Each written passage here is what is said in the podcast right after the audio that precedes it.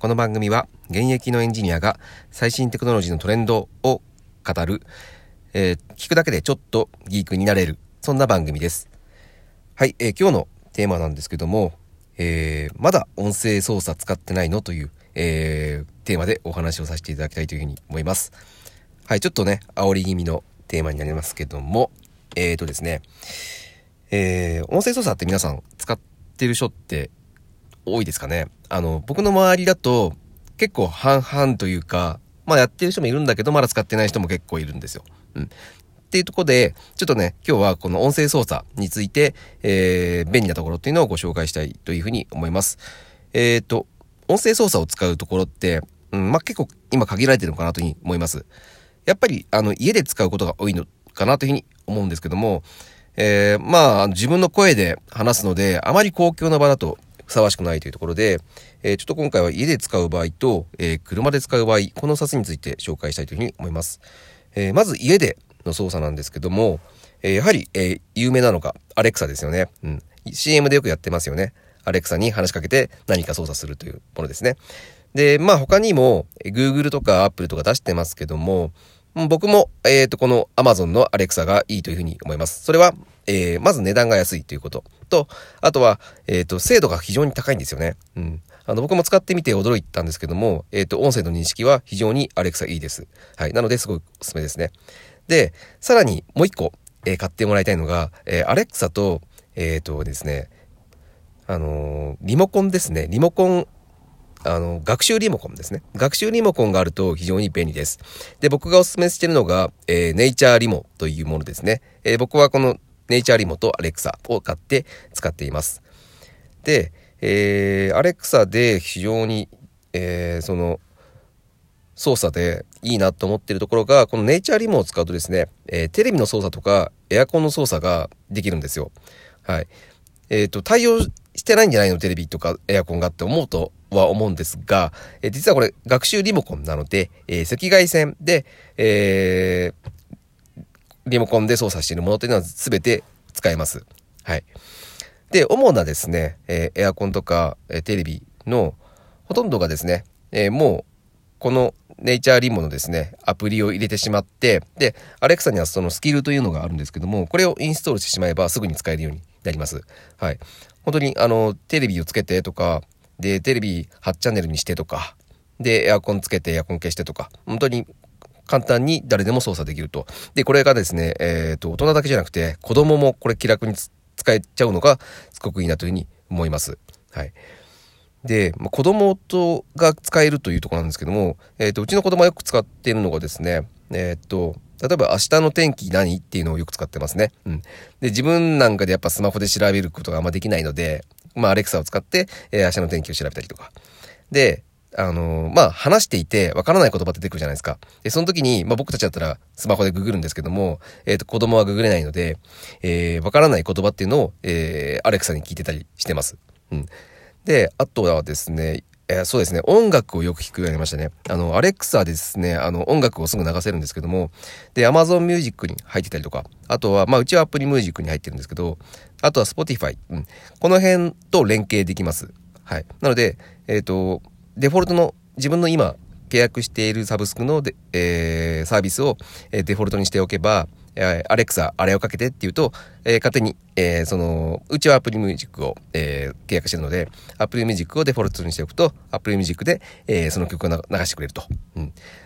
まあ、こういったことで非常に音楽をよく聴くようになったのかなというふうに思います。で、びっくりしたのが、うち、あの、アレクサのですね、一番ちっちゃいドットっていうものを買ってるんですよ。うん、一番安いです。ほんとね、5000円ぐらいで売ってるんですけど、で、ちっちゃいので、それほど音も良くないのかなとは思ったんですけど、非常に音がいいので、これは非常にびっくりしました。うん。ぜひ聞いてみたい、えー、聞いてみてほしいというふうに思います。で、えー、アレクサを使ってて、まあ、ちょっとね、あの、もうちょっとこれやりたいなと思っていたのが、えっ、ー、と、やっぱり無線リモコンなの、あの、無線というか、あの、学習リモコンなので、えー、赤外線リモコンじゃないとなかなか対応してないんですね。なので、えっ、ー、と、家の外から、あの、うち、あの、お風呂入れるときに、そのボタンを押すんですよ。給湯をしてくれる。で、それができないのがちょっと非常に残念で、で、ただ、やり方はあるんですよ。あの、ボタンを押してくれるっていう IoT のデバイスがあるので、それを買えば一応できるんですが、まあ、ちょっとそれを買ってうまくいくかどうかわからないので、ちょっと今まだ試してないので、えっ、ー、と、試してはみたいと思うんですけど、えー、ちょっとね、あの、デバイス、そこそこ値段がするので、ちょっと、えー、今勇気を、えー、いる場面にいます。はい。で、まあ、試してみたいなとは思ってます。はい。えー、で、次に、えー、車で使う場合っていうのも、えー、ご紹介したいと思うんですけども、まあ、当然車で使う時も、えー、僕は基本的にですね、あの、AirPods をつけているんですけども、えー、で、音楽を聴く時にですね、えっ、と、まあ、車を乗りながら音楽聴くことが多いので、え、その音声だけで、え、好きなアーティスト、こっちは、あの、Siri ですね。はい。Siri を使ってます。iPhone なので、僕は。はい。で、Siri に、え、好きなアーティストとか、え、この曲かけてっていうふうに言うと、えー、まあ、そ、運転しながらなので、スマホいじれないので、はい。えー、そのまま流してくれると。まあ、これは非常に便利ですよね。で、まあ、音量も上げ下げもできますしね。はい。で、えっ、と、車の中でよく使うものとして、えっ、と、電話をしたいんですね。車を運転しながら。で、えー、まあ、あの、AirPods つけてれば、ハンズフリーで、えー、電話できるんですけども、えー、僕、電話をするときに、あの、絶対 LINE 電話を使いたいんですよ。あの、やっぱ iPhone の通話でやっちゃうと電話料かかっちゃうので、LINE 電話をしたいんですね。で、これも実はできます。で、これはあらかじめあの iPhone の場合ですね。iPhone はショートカットに入れておかないといけないんですね。ショートカットというアプリがあって、そこで、えー、LINE 電話、えー、この人に LINE 電話するっていうショートカットを1個作っておくと。えー、1人につき1個ですね。を作る必要があるんですけども、で、作っておけば、えー、Siri からえそのショートカットを呼び出して、一発で、え電話をかけることができます。これは非常に便利ですよね。うん。で、電話はいいんですけど、まあ、メッセージも一応対応はしてるんですけど、メッセージは結構使いにくいので、えー、僕は使っ、あまり使ってないですね。うん。メッセージは、まあ、やっぱ、あのー、手でやりたいので、うん。で、LINE 電話をするときは、えー、非常に Siri は、えー、やりやすいです。で、あとはやっぱ車乗ってるので、えー、っと、経路ですね。うん、あの、ナビですね。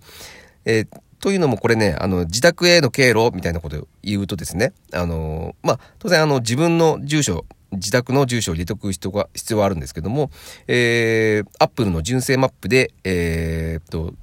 音声操作だけで、タップ必要なしでナビを開始してくれます。これが非常に、えー、使いやすいですね。Google マップを使いたいんですけども、まあ、Google マップもショートカット作れるんですよ、さっき言ってた。なんですけども、えー、やっぱどうしても最後のワンタップが必要になっちゃうんですね。Google マップの場合は。なので、まあ、ちょっとここはね、しょうがないかなとは思うんですけども、まあ、Apple の最近、あの、純正マップも使いやすくなってるので、えー、まあ、これも使いやすいので、えー、ぜひ使ってみてほしいというふうに思います。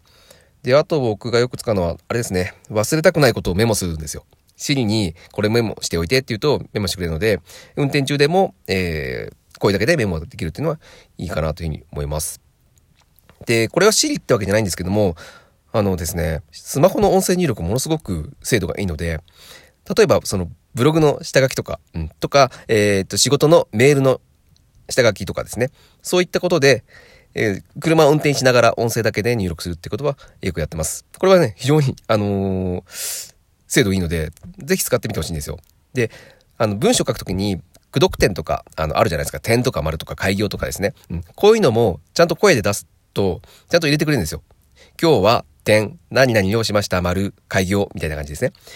あの、非常にこれもね、使いやすいので、うん、あの、ぜひ使ってみてほしいです。で、えー、車で使うときに、ちょっと不便だなというふうに思っているのがですね、僕はあの音楽以外にもですね、えー、ボイシーとかラジオトークとか、そういった、えー、音声メディアっていうの、音声コンテンツっていうのを、えー、よく聞くんですけども、これがですね、まだ音声で操作することができないんですよ。これが非常に不便でですね、せっかくうん、耳だけで聞けるコンテンツなのに、えー、声だけで操作したいじゃないですか、普通。なのにまだちょっと対応してないのが非常に残念です。まあこれはね、あの iOS とか Android がその対応しやすい SDK というのを、えー、デベロッパーに対して、えー、出してくれないと、えー、使えないんですけども、ちょっとこの辺がまだね、多分ね、あのまだ弱いので、えー、対応はできてないっていう状況だというふうに思います。はい。えー、っと、今日はですね、あの、音声操作まだ使ってないのっていう、えー、テーマだったんですけども、まあ、家とか、車の、えー、自分の空間の中では、えー、非常に、えー、使いやすいものになってます。えまだですね、え使ってみてことないという方いらっしゃいましたら、えこれを機にですね、えちょっと一度使ってみると、えいいかもしれません。はい、えー、今回は以上になります。えー、また聞いてください。それでは。